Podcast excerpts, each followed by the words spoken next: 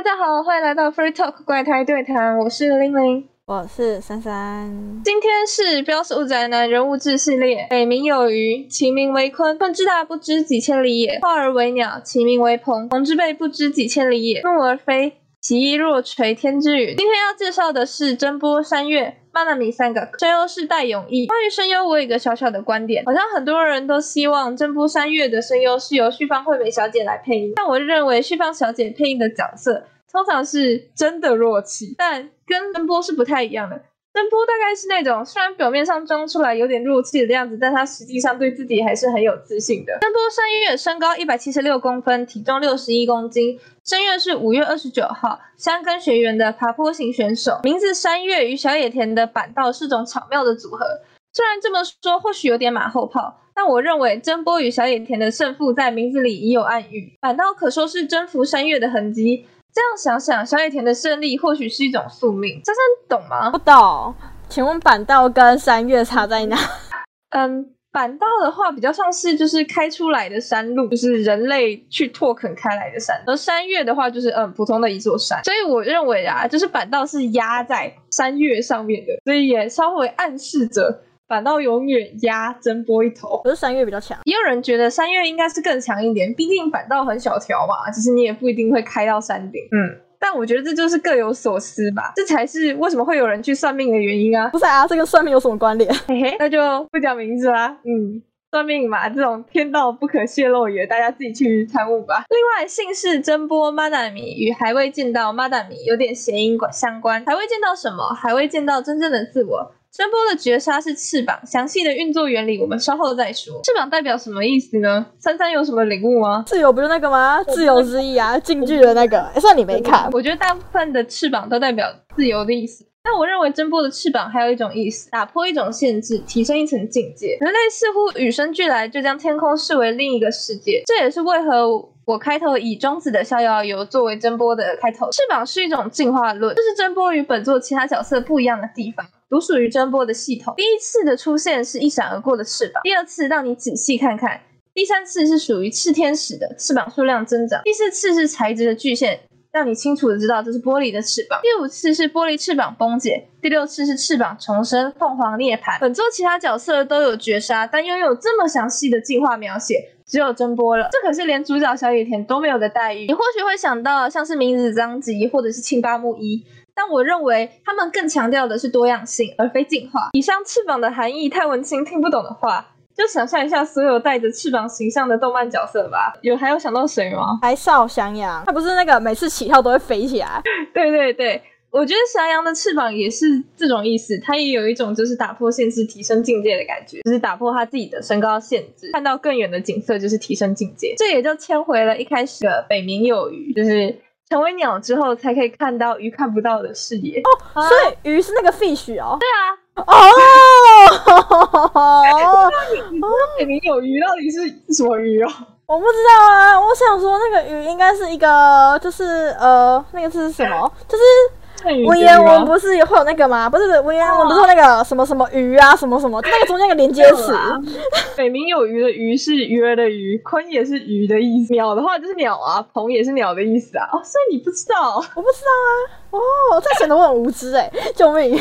不反驳。现在讲到排哨的话，就像我说的，我认为排哨的翅膀是一种意象。那真波的呢？真波的我不懂，我真的不懂。那我们接下来就来物理意义的讲讲翅膀到底是什么吧。其实翅膀意外的很简单，就是当风从后面吹上来时，瞬间变换齿轮加速，看起来就像用翅膀飞行或者是滑翔。但风什么时候吹来呢？真波是用听的。不知道大家有没有看过风从山底沿着道路卷上来的样子？我有幸在大学体验了一把。你知道我在平地吗？我不会有这种体验，所以你没有体验过。那大家应该都去体验一下，还蛮壮观的啦。我是没有像真波那么敏锐，我只是抬头的时候刚好，的确有风卷树林由远而近的声响。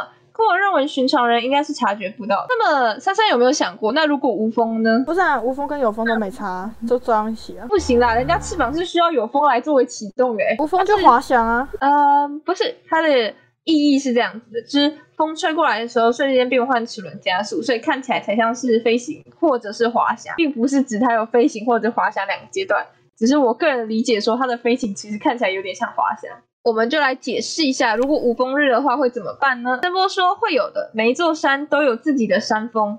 当然，真波没有这么科学的解释啦，他只是说会有的。不过要接近山顶，他并不懂科学原理，仅凭着敏锐之力，以纯洁之心对自然察觉。天使的翅膀对他而言名正言顺。前面是天使的部分，现在说说恶魔的部分吧。子曰：“子生亦大矣。”你什么时候觉得自己活着呢？痛苦的时候。痛苦的时候啊？那你这么说，你跟真波其实还蛮异曲同工的。真波的回答是追求痛苦，可能跟他小时候常常生病有关吧。就是你知道吗？药罐子啊，所以就被家长管得很严。所以他没有什么体会到外面的乐趣。但我认为追求痛苦是拆成两个意象，一个是追求，另外是痛苦。追求追求什么呢？追求欲望。西方有伊甸园，东方有桃花源。人类似乎逃不开追求乐园。这不是有一套乐园论的，山就是他的乐园，展翅高飞，境界对山顶的独占欲。这份独占欲让他可以说在山路时是冷漠的。他不像东堂卷岛，还会为彼此停留。他对小野田轻言诀别。对青梅竹马匆匆两眼，他清楚知道所谓独占也是一种孤独。皇帝孤家寡人儿，怎么办？我越来越不懂他的脑袋。没关系啦，我觉得啊，最后啊，再帮大家统整一下，我到底为什么会觉得他是天使也是恶魔？我看他是怪人，你知道吗？刚刚讲了，我觉得他在独占欲的部分，我们来讲讲他跟东堂的另外一段对话。其实这波对于自己拯救倒在山路上的小野田，成为后来小野田参赛的契机。他是自责的，毕竟小野田夺冠嘛。可是东堂问他，那你会对他见死不救吗？不会对吧？因为他在山路上遇难，或许天使不只是能力，都是个性。嗯，我觉得个性啊，虽然有恶魔的一面，但是从刚刚那段对话也可以展现出天使的那一面吧。好，接下来讲讲痛苦的部分。痛苦是衬托美好。真波的确是个天才，他与本作的平凡人代表有一段很哲学的对话。因为很哲学的关系啊，所以我就不想多做解释。我觉得这种对话式的，还是希望大家可以自己参悟出来吧。平凡代表是谁啊？其实我没有很想讲他的名字，因为我不确定自己会不会做到他。但你可以知知道他是学长啦，我等下就用学长说来代替那个平凡人代表，要不然一直叫人家平凡人代表很可怜。真波问你喜欢爬坡吗？学长回答超讨厌的。真波又问。不觉得这种程度的痛苦能让人感受到活着吗？学长回答：“我只感觉自己快死了。”要记住，他们这个时候在比赛哦，打破比赛哦。其实我可以理解真波为什么会这样想，可以理解是可以理解啊。但我觉得在现实中，我们大家应该都是平凡人代表吧。我曾经是体育巅峰哎姐，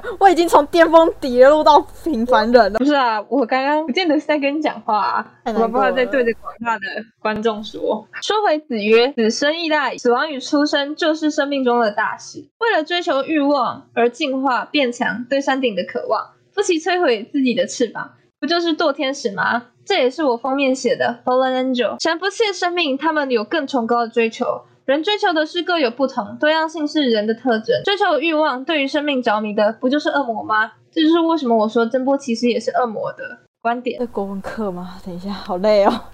有鉴于珊珊可能听不懂，我们来把这句话详细的拆解一下。神是不屑生命的，因为他们有更崇高的追求，所以才会有凄美的啊。人追求的是各有不同，有的人或许会想追求像神那样，就是正直善良，但也有人想追求像恶魔那样狂欢纵欲。所以多样性是人的特征。可是纯粹的追求欲望且对于生命着迷的，不就是恶魔吗？看看那些历史啊神话中。会想要人类的灵魂的，不是只有恶魔吗？想想浮士德，神才不屑你的灵魂呢。而灵魂不就是生命力的象征吗？生命力又等于活着。这波可以说是我写过最哲学的角色了。整篇文章里面不知道用了多少的引用，珊珊有没有回到国文课的感觉？我国文课都没来上课，你知道吗？我第一次那么认真在听你讲文言文，我很难过。可以听得出来，珊珊国文课都没在上课啦，毕竟连北冥有鱼的鱼是哪个鱼都不知道。真的不是故意的。关于这个角色的收尾，我选了第三季 ED 二塔卡伊托克喽。登陆的心境大概是这样子吧：向上爬，向上爬，向上爬。爬到逆境的时候，我会拉你一把。但是你什么时候不会在这个道路上呢？就是既善良又残酷的。一方面希望你可以跟他一起往上爬，另一方面又希望自己能够独占山顶的景色。天使跟恶魔果然很完美的融合在一个人身上了。我似乎懂你为什么会这样讲。太好了，上了一整堂的国文课，珊珊终于领悟到主旨了。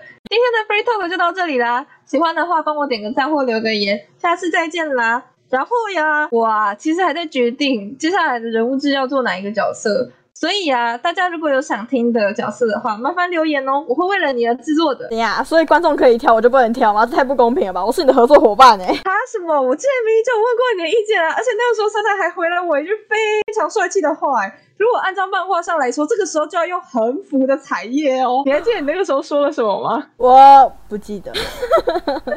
没关系，我喜欢你这一点。那个时候啊，我也曾经问过珊珊说，你有没有什么想听的？就是我觉得收视率有点不太好。是如果你觉得什么东西收视率好的话，我可以为了你而制作的。因为毕竟剪片跟上片还有传片都是珊珊嘛，就是数字对珊珊来讲是最直观的表达。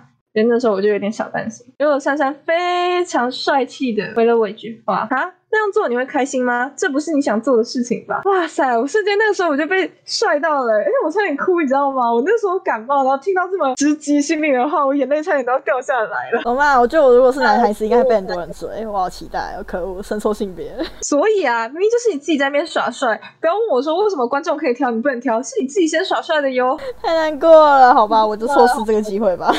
好啦，那差不多真的是到这里结束了，大家再见，拜拜，拜拜。